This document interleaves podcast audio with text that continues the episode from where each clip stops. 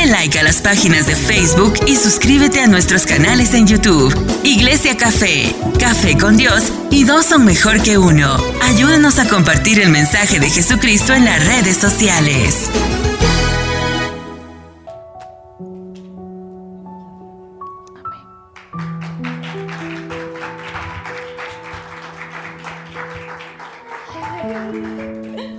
Dios mío, llegó el día. Bendiciones, mi gente, mis hermanos, hermanas amadas, amados. En esta noche yo quiero empezar primeramente orando.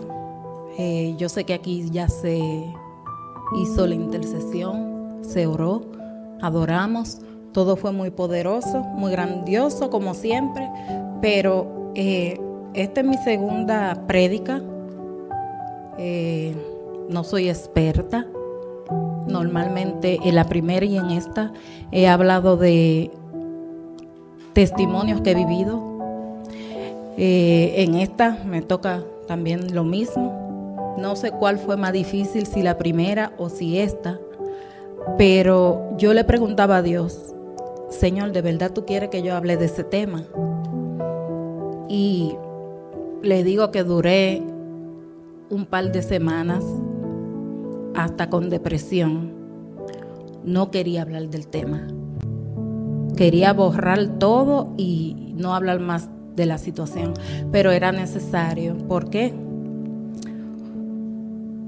Les digo después que ore. Padre, te doy gracias, mi Dios, por este día, esta noche de vida que tú nos has permitido, mi Dios, vivir. Padre, te pido, Señor, que en esta noche yo glorifique tu nombre como solamente tú, Dios mío, te lo mereces.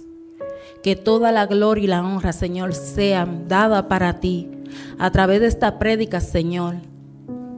Y según vayan pasando los días de vida, Señor, que tú me des. Que mi vida, Señor, sea un buen ejemplo y agradable para ti, Señor. Porque solo a ti hay que agradar, Señor.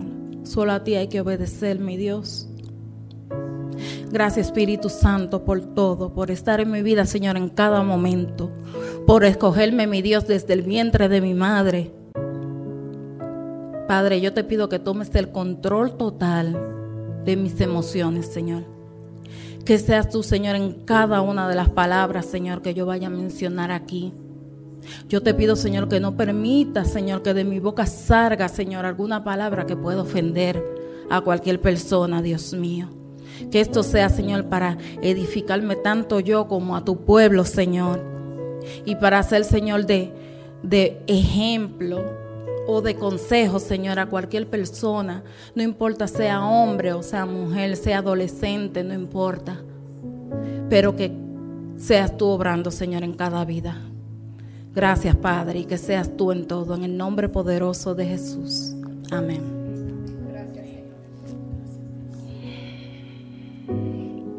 Bueno, pues en esta noche me tocó hablar de un tema más o menos familiar, diríamos, porque tiene que ver en cosas de, de la vida, del diario vivir de uno, de pareja, de los hogares, la familia en total, en general los hijos. Y el título que yo quise ponerle a esta prédica es Reconocer tu desobediencia hace que Dios sea glorificado a través de ti. En algún momento todos hemos sido desobedientes hacia Dios y lamentablemente la desobediencia trae consecuencias, resultados muy dolorosos en la vida de aquellos que en algún momento hemos desobedecido a Dios. Dios siempre ha querido bendecirnos al grado que creó la tierra y todo lo que hay en ella para bendecir a impíos y no impíos, tanto nosotros, los hijos de Dios, como los que aún no lo son, tenemos el mismo derecho de disfrutar con libertad todo lo creado por Dios y para Dios. Podemos observar en Génesis 1 en adelante que todas las cosas fueron creadas buenas, para que nosotros disfrutáramos y cuidáramos de cada una de ellas. Podemos ver también en Génesis 2, del 15 al 17. Génesis 2, 15 al 17, por si alguno de ustedes quieren buscarlo o si quieren eh, cualquier otro día eh, tomarse el tiempo de buscarlo. Quiero que sepa que es en Génesis 2, 15 al 17. Dice así, la palabra de Dios se lee en el nombre del Padre, del Hijo y del Espíritu Santo. El Señor Dios puso al hombre en el jardín del Edén para que se ocupara de él y lo custodiara. Pero el Señor Dios le advirtió, puedes comer libremente del fruto de cualquier árbol del huerto, del huerto, perdón, excepto del árbol del conocimiento del bien y del mal. Si comes de su fruto, sin duda morirás. Esa fue la advertencia que Dios le dio a Adán y a Eva que le podía ocurrir si ellos desobedecían lo que el mandato que él le había dado. La desobediencia de Adán y Eva tomó lugar cuando ellos comieron del fruto del conocimiento del bien y del mal, como dice su palabra, que el Señor les había prohibido que comiesen. A causa de esa desobediencia, ellos fueron expulsados del jardín del Edén y el Señor le dijo a la mujer, tendrás tus partos con dolor agudo, con dolor agudo. Todas las mujeres saben que los partos, ay Dios mío, desde el dolor, desde que rompemos fuente en adelante, es una cosa infernal. Pero Dios no hizo más que vencedora. Somos una guerrera, porque eso es bien fuerte. Y también el Señor le dijo a la mujer, por causa de la desobediencia de comer del fruto, que ella deseará controlar a su marido pero Él gobernará sobre ella. Ay, mujeres, eso está fuerte. Nosotras no somos fácil. Y por llevarse de la mujer, le dijo él, el Señor le dijo a Adán, que la tierra sería maldita por culpa de él. Eso se encuentra en Génesis 3:17. En el versículo 19 de Génesis 3, el Señor también le dijo a Adán que con el sudor de su frente él tenía que obtener sus alimentos, lo que comería día tras día a causa de su desobediencia. Si Adán y Eva no desobedecían el mandato del Señor, no tuviéramos que trabajar, no tuviéramos que coger ese tipo de lucha para comer día tras día, para pagar biles,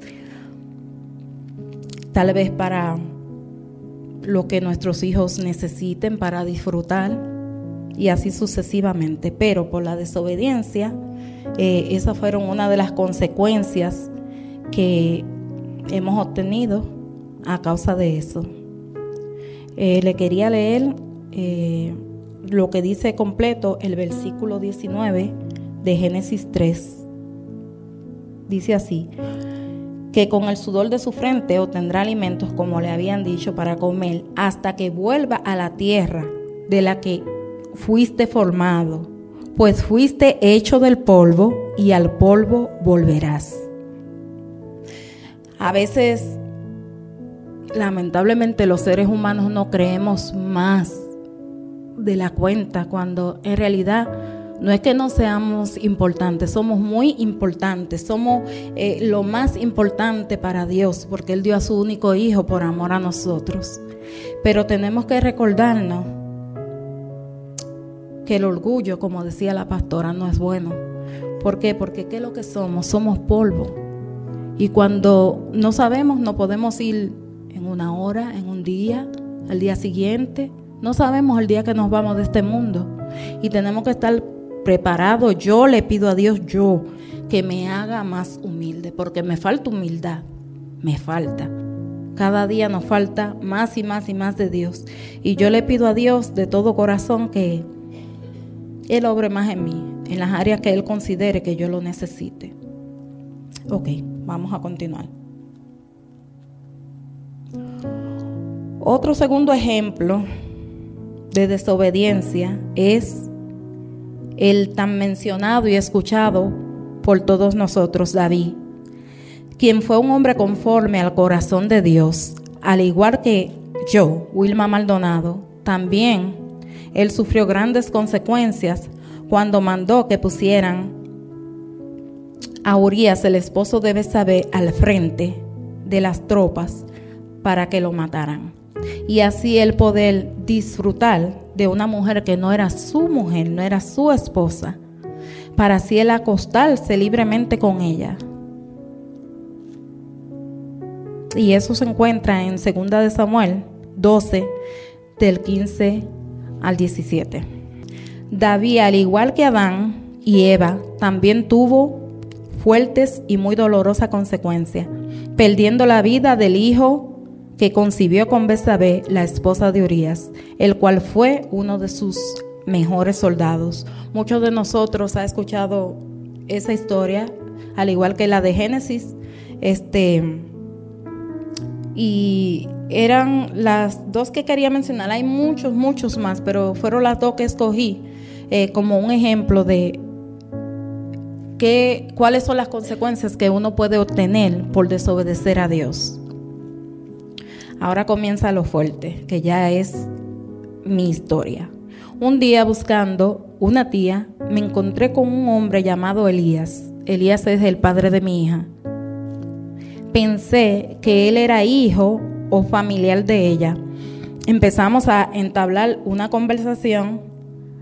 Al pasar de los días, me contó la historia de su hijo, el cual necesitaba una operación de corazón abierto una operación a un niño de 5 años de edad, una operación de vida o muerte. Tan pronto supe la historia, caí en una profunda compasión, pues resulta que yo había tenido varias experiencias, tanto en sueño como real, con un corazón parecido a la imagen que usan los, los católicos del corazón de Dios supuestamente del corazón de Jesús. Eh, le puse este ejemplo para que pudieran identificar cómo era mi sueño, cómo era lo que yo visualizaba y lo que viví en persona. No sé por qué, no lo entiendo, todavía no lo entiendo. Este, por lo tanto, yo pensé que yo tenía que ser parte de esa ayuda que necesitaba ese padre angustiado y dispuesto a lo que sea por salvar la vida de su hijo. Yo inmediatamente no dudé en decirle, pues yo te puedo ayudar, ya que él estaba aquí con una visa humanitaria para operar a su hijo, pero el niño necesitaría una segunda operación tan pronto él cumpla sus 14 sus 14 años de edad, que casualmente, yo no escogí hablar de esto, pero casualmente la operación del niño tiene que ser en el 2023. Se cumple ya mismo aquí en febrero. Su padre me preguntó que si yo era cónsul para ayudarlo. Yo respondí, no, pero yo soy ciudadana y te puedo ayudar a de residente permanente. Nos conocimos, nos hicimos novio, luego tuvimos intimidad y me, me entró aquel dolor y remordimiento porque le fallé a Dios. Entré en fornicación y peor aún, con alguien que yo no quería ni él me quería a mí. No sabía cómo explicarle a él que yo no quería estar con él porque él no me gustaba hasta que no aguanté más y bañada en llanto, incontrolada, me desahogué con él y le dije que yo no estaba lista para estar en una relación de parejas y que me encontraba en un proceso de sanidad. Proceso que al no terminar, al no completarse, al venir todo lo que le voy a contar ahora, fue peor. Él se molestó y me dijo, ¿por qué tú no me haces, por qué tú me haces esto cuando yo te presenté con mi mejor amigo como mi novia y hasta a mi madre te presenté? Yo le dije que yo lo ayudaría de todos modos, pero él quería que continuáramos con el noviazgo porque él quería, él no me dijo, lo que le voy a decir ahora no fue que él me dijo que él quería asegurar sus documentos, sino que él quería continuar con el noviazgo porque él quería asegurarlo, pero no que él me lo dijera a mí, sino que yo sé. Entonces, este, yo pensando que él era un buen hombre y que no podía dejar ir a un buen hombre por estar sufriendo por alguien que me había abandonado en el pasado, acepté seguir con el noviazgo. Todo se veía muy perfecto para ser verdad. Hasta que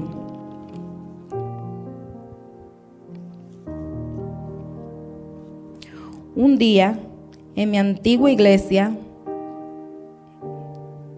se me olvidó el nombre, eh, no, eh, Vida con propósito, los pastores Walter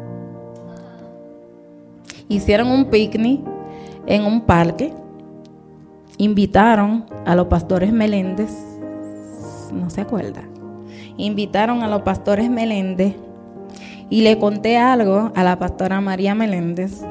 Ella me dijo, no te cases. Todavía ellos no, no tenían iglesia cuando eso. Eh, pasaron las semanas, tal vez meses, no recuerdo muy bien. Le pedí a Dios dirección, seguía pidiéndole a Dios dirección, señal. Y, ¿Y qué ustedes creen que descubrí? Que el tipo, que el hombre, me estaba engañando, que había otra persona en su vida, pero él fue astuto y ya yo estaba tan vulnerable que empecé a entrar en crisis depresivas y espíritu de soledad, que me aferró más a mi situación emocional que a mi Dios.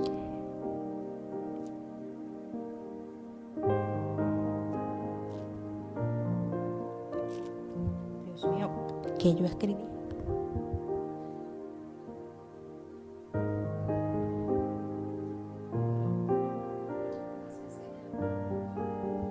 Gloria a Dios, aleluya.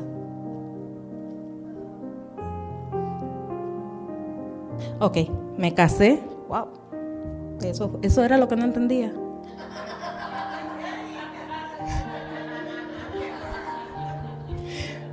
Dios mío, Señor. Rezo. Me casé. Empecé a pasar por, por desprecio de su parte y mucha violencia verbales, como por ejemplo, te tengo asco, tú eres la más fea de las mujeres que yo he tenido, se me burlaba en mi cara, me provocaba, hasta que se desató lo peor y nunca visto de mí. Yo le daba golpes, le llamaba a la policía, le rogaba que se fuera, pero no hacía caso. Luego de quedar embarazada de mi hija, las provocaciones continuamente continuaban. Me destrozó la casa, me dañó los muebles de tanta mugre que acumuló. Perdónenme que son cosas como que muy personales, pero tenía que decirlo porque es parte de, de todo. Nos llegamos a odiar y era una relación muy tóxica, no tóxica, muy tóxica, donde el veneno me lo estaba bebiendo yo. Porque el odio que yo sentía era tanto que así embarazada le tiraba con cuchillos cada vez que lo escuchaba hablando con, con muchas mujeres. Un día, él me dijo, yo te tengo miedo porque cada vez que tú me das, lo haces para matarme. No era un relajo, le daba para matarlo. Era algo bien, pero bien fuerte. Yo no pensaba en mi hijo, yo no pensaba en el otro niño que ya vivía ahí con nosotros y que era un niño que le habían hecho corazón, eh, una operación de corazón abierto. Yo no pensaba en nadie. Yo, no, yo solamente pensaba en el momento que yo estaba viviendo de dolor descontrolable, de furia. Y como les digo, que no me enfoqué en Dios, sino en las circunstancias. Y eso hizo que eh, el dolor y el descontrol fuera tan inexplicable donde yo actuaba de esa manera. Todo era tan, pero tan fuerte que yo creo que yo me llené de legión de demonios. Era, le digo, astrosos. Y aún así, estaba en la adoración. Y aún así buscaba de Dios. Hasta que un día el pastor, no, el pastor Mingo todavía estaba en la otra, eh, me dijo,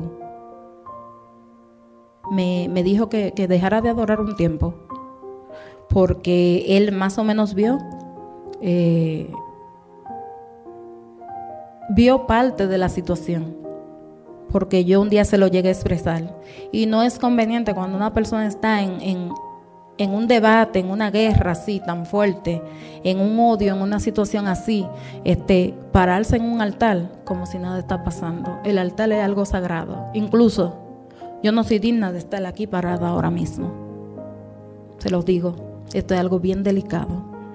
Buscar de Dios no no es un relajo y somos, somos humanos, fallamos, fallamos todos los días, no somos perfectos.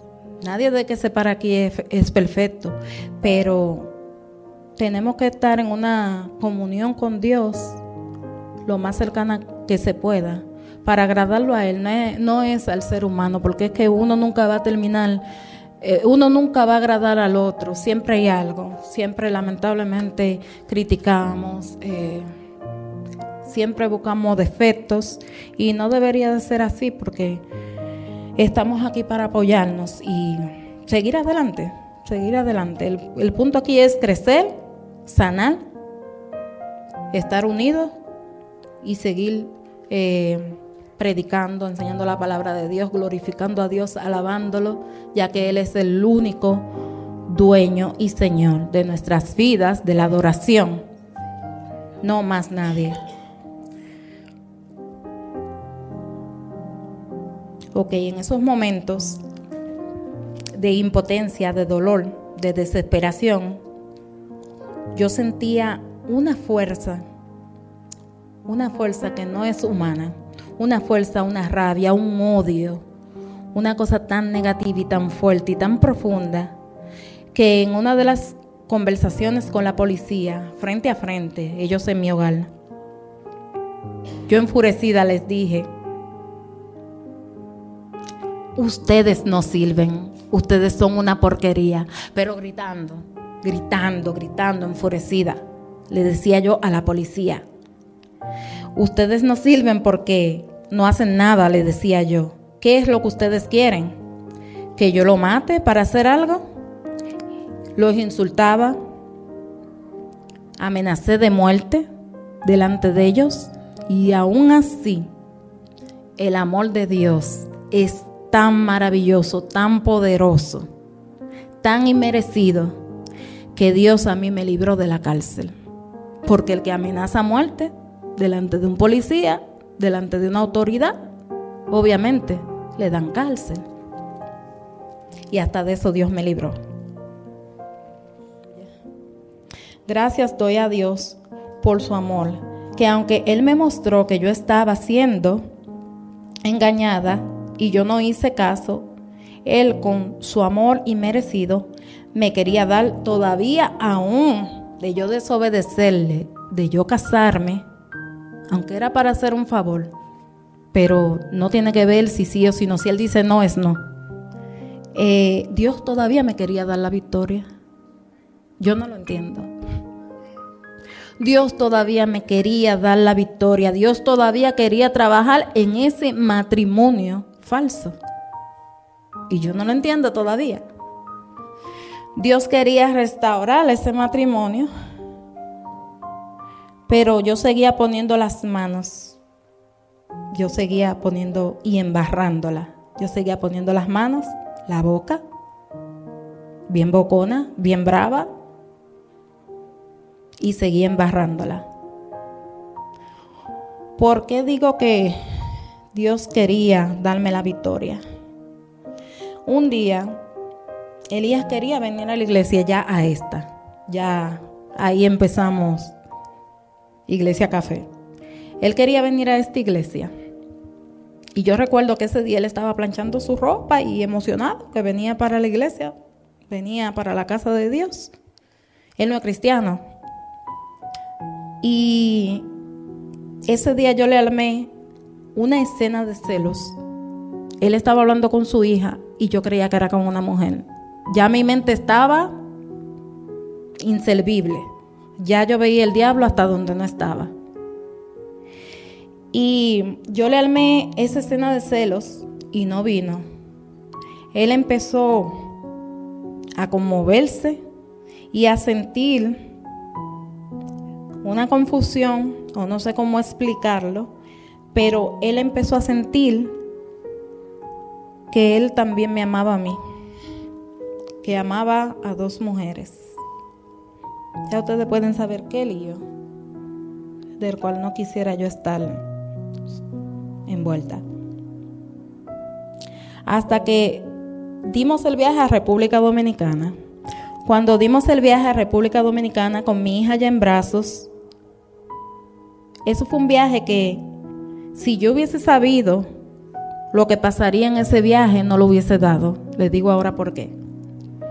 Cuando vamos a República Dominicana, pues resulta que íbamos a viajar juntos, pero él tenía que arreglar allá la situación que él sabía que él tenía con la otra mujer.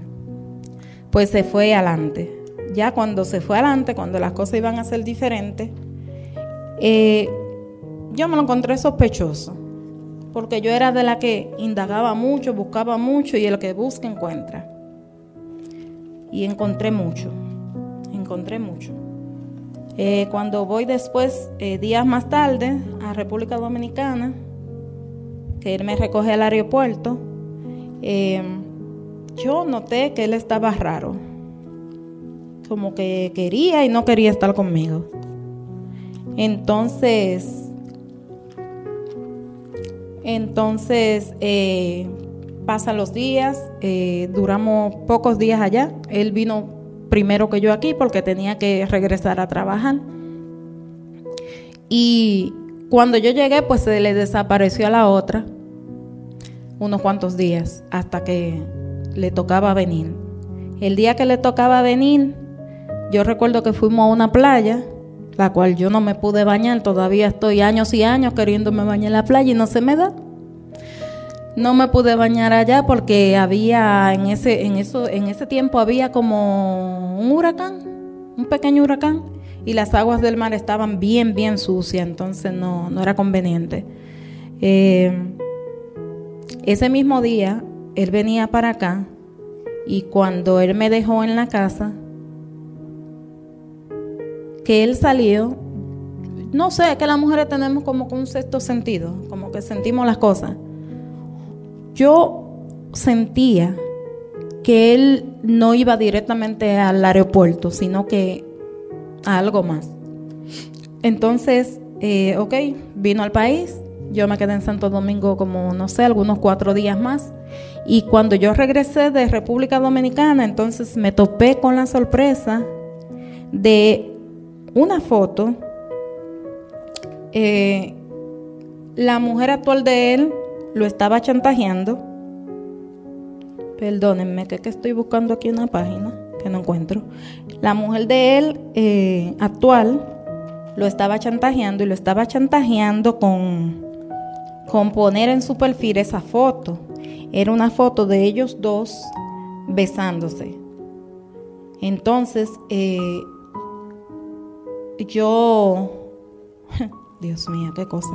Yo entré al perfil porque sabía que algo raro estaba pasando, escuché algo y cuando entro, pues ustedes saben que cuando uno hace cambio de fotos, eh, a veces cuando tú entras ese perfil, como que queda la última y de una vez se cambia. Pues eso fue lo que pasó. Que cuando yo entré, entonces vi esa foto eh, que ella lo, lo chantajeaba y ahí me di cuenta por la ropa con la que él se fue, me di cuenta que había sido ese mismo día. Bueno, el caso es que ya cuando ocurrió todas esas cosas, ya, porque no es lo mismo uno escuchar, uno creer, que ya uno ver. Ya, ya yo tenía las pruebas de que eh, viví una doble vida y yo no podía ser cómplice y continuar en ese relajo. Entonces, pues, ¿qué sucede? Que al pasar el tiempo, eh, no, inmediatamente ese mismo día, ese mismo día, eh, yo lo confronté y me tuve que ir de la casa porque él no se quería ir. Entonces me tuve que ir de la casa, era mi casa, y me tuve que ir este, para de alguna manera em, como obligarlo a que él, por, por, lo menos por los niños, se fuera y me permitiera pues regresar a la casa. Entonces em, me fui, eh, duré como dos semanas eh, arrimada en una casa. Ustedes saben que no, es lo mismo uno estar en, una casa ajena que, estar en su propia casa. Y duré dos semanas. Eh, de ahí él se fue, supe que él se fue porque escondida aproveché el horario donde él trabaja y entré a mi casa para buscar más pamper y más ropa pues de la niña y eso. Y ahí uno conoce su casa. Inmediatamente yo entré, yo sabía como que había algo diferente. Cuando subí a la habitación, pues ahí vi que él había recogido todas sus cosas y se había ido. Ahí regresé a mi casa. Este era una guerra constante eh, todavía él fuera de la casa, una guerra constante, eh, una cuestión que no me ayudaba con la niña, que no buscaba a la niña, que no le interesaba a la niña. Y él sabía que eso me dolía, él lo hacía porque era la manera de él herirme, este, porque él sabe el proceso que yo pasé con mi hijo. Entonces, él sabía que esa era la forma más eh, poderosa de herirme a mí. Bueno, pues pasando el tiempo, pasando el tiempo, yo le doy gracias a Dios que yo lo pude perdonar. Eh, ahora nosotros conversamos, no, no tenemos odio, ya no hay más discusiones, él busca más de la niña. Quedamos como amigos, no di que hay los super amigos, los panitas, no, pero somos amigos, hablamos y ya no hay ese rencor. Yo le doy gracias a Dios que ya yo lo puedo ver, yo lo veía a él y yo lo veía con odio. Yo no podía ni escuchar su nombre. Era tan fuerte. Cuando hablaban aquí de, de, este, del Hijo de Dios, de Elías, que es un hombre tan mencionado en la palabra de Dios, yo odiaba cuando hablaban de él, porque yo decía, pero hasta aquí me va a salir.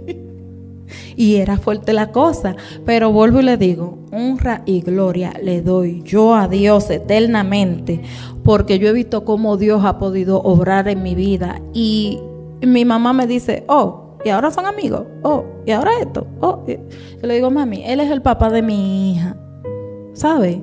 Yo no puedo vivir con dolor, con rencor, con, con eh, eh, llevando con esa espinita aquí, esa cosa. No, ya, eso pasó. Ya, la honra y la gloria sea para Dios y hay que seguir adelante. Porque tenemos esa niña, nos guste o no nos guste, Dios nos dio a ambos esa niña.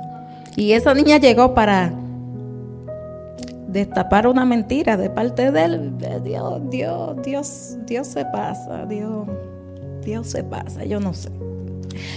El caso es que le digo por qué Dios quería obrar en, ese matrimonio que todavía de verdad que yo no me lo creo. porque yo no soy fácil tampoco, pastora. Yo no soy fácil, como tú, yo no soy fácil.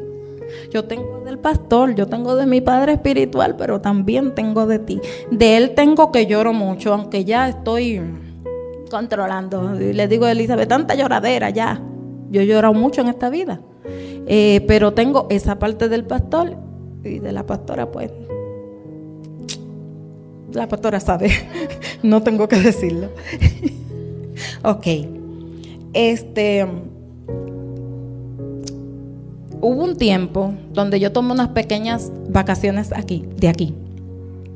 Y ahí era donde revolutaba bien, bien grande. Y me perdonan que brinco un poquito. Llegué a la final, aparte de la final, sin esto, pero es importante que yo diga esto.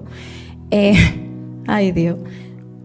Yo visitaba una iglesia, una iglesia pentecostal, todo respeto a, a toda iglesia católica, pentecostal. Yo no tengo nada en contra de ninguna iglesia, con respeto. Eh, la iglesia fue una iglesia que yo visité por un poquito de tiempo y los bendigo, estoy muy agradecida. Son una gente de verdad que eh, ellos no criticaron que yo tenía pantalón, ellos no criticaron que yo tenía arete. Bueno, a mí, a mí, tuve la suerte que a mí. La pastora incluso decía, eh, yo no le doy a nadie yo no le apoyo a nadie de esta iglesia que critique a una gente que venga así. Lo cual yo dije fabuloso. Porque ustedes saben que normalmente es una iglesia que eh, con respeto, por favor, con respeto, sin ofensa. Que a ellos les gusta pues vestir con falda, con sus vestidos y no creen en maquillaje ni en nada de estas cosas. pero yo respeto la decisión de cada uno, no quiero problemas en mi camino, los amo también a ustedes. Sí. Eh, yo hice un ayuno cuando me fui para esas dos semanas para ese hogar. Eh, hice un ayuno de una semana. Yo que soy tan mal en eso. Hice un ayuno en esa semana. Me motivé porque la señora de ese hogar es una persona, la esposa de Germán, ¿conoces a Germán? Bueno, pues ella es una persona que ella pues eh, necesita ciertas ayudas eh, mentalmente hablando y ella todos los días en la mañana yo veía cómo ella se paraba en la, ¿cómo se llama esto? Eh, en la acera de su casa. Y esa señora yo la escuchaba todos los días cómo ella hablaba con Dios cómo ella le oraba a Dios, cómo ella, pero una cosa, señores, que es impresionante, tiene una capacidad, tiene un conocimiento, tiene un fluir. Y es una persona que de verdad que tenía problemas fuertes, fuertes, ¿sabes?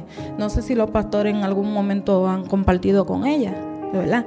Pero eh, como les digo, en esa área, de verdad, ella fue que yo dije, wow, Dios mío, y esta mujer, yo me quedé, y esta mujer tiene esa capacidad. Y yo dije, no, yo tengo que ponerme las pilas. Dije, yo voy a hacer un ayuno. Porque yo necesito que Dios me ayude más que nunca. hice ese ayuno de una semana. Me tocaba cerrar ese ayuno el, el siguiente domingo. Y ese domingo visito esa iglesia.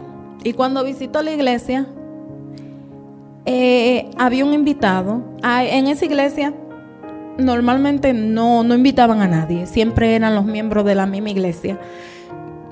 Ese día me topo con la sorpresa de que invitaron a, una agrupación eh, dominicana, el pastor eh, que fue invitado dominicano, es em, de estas iglesias así parecida a la de nosotros, que se mueve lo espiritual, que se mueve la profecía, se mueve todo eso.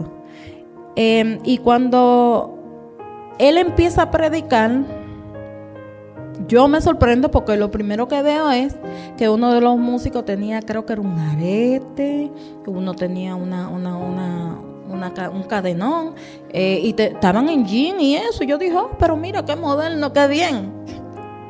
Eran de lo mío, ¿verdad?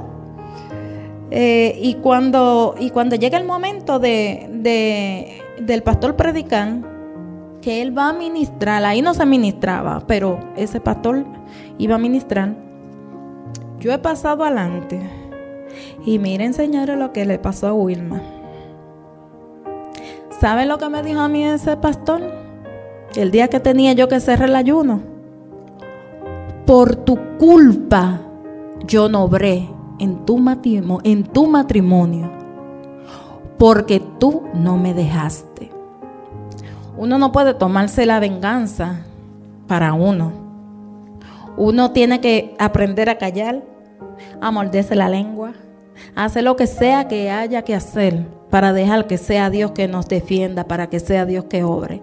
Pastora, cuando tú estabas aquí al final yo dije, pero ella me va a, ella me va a robar la prédica porque eh, había un pedacito donde hablaba de, eso, de que uno no puede, uno no puede vengarse. Entonces, eh, una de las palabras que Dios, que Dios a mí me dio durante ese proceso, para que yo no fuera eh, un, para que yo no diera un paso extra de, lo que ya yo estaba haciendo como venganza de ese gran dolor que yo sentía, em, yo tenía pensado deportarlo y eso era cada vez que me provocaba y me sacaba la lengua y le digo, el mismo diablo. Y se burlaba y me sacaba la lengua, y a lo que tú quieras, me decía. Pues yo hubiera un momento que iba a dar el paso, pero esta palabra me detenía. Y es con lo que quiero concluir. Dios a mí me dio Romanos 12, del 17 al 21. Nunca devuelva a nadie mal por mal. Compórtense de tal manera que todo el mundo vea que ustedes son personas honradas. Hagan todo lo posible por vivir en paz con todos. Queridos amigos, nunca tomen venganza, dejen que se encargue la justicia, la justa ira de Dios pues dicen las escrituras, yo tomaré venganza, yo les pagaré lo que se merecen, dice el Señor. En cambio, si tus enemigos tienen hambre, dales de comer, si tienen sed, dales de beber. Al hacer eso, amontonarás calbones encendidos de vergüenza sobre su cabeza. No dejen que el mal los venza, más bien venzan el mal haciendo el bien. Y eso era, y eso, eso era una palabra que les digo continuamente, no le digo que todos los días, pero continuamente en la semana, Dios me daba esta palabra y esta palabra y esta palabra. Y eso era lo que me detenía de ir más allá. Bueno, pues le doy muchas gracias por su tiempo, por su atención. Espero que les haya gustado.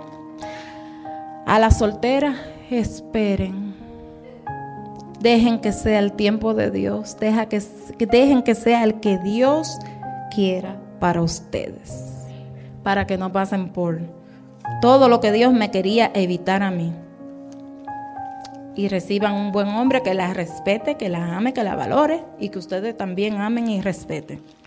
Gracias, los bendigo. Dale like a las páginas de Facebook y suscríbete a nuestros canales en YouTube. Iglesia Café, Café con Dios y dos son mejor que uno. Ayúdanos a compartir el mensaje de Jesucristo en las redes sociales.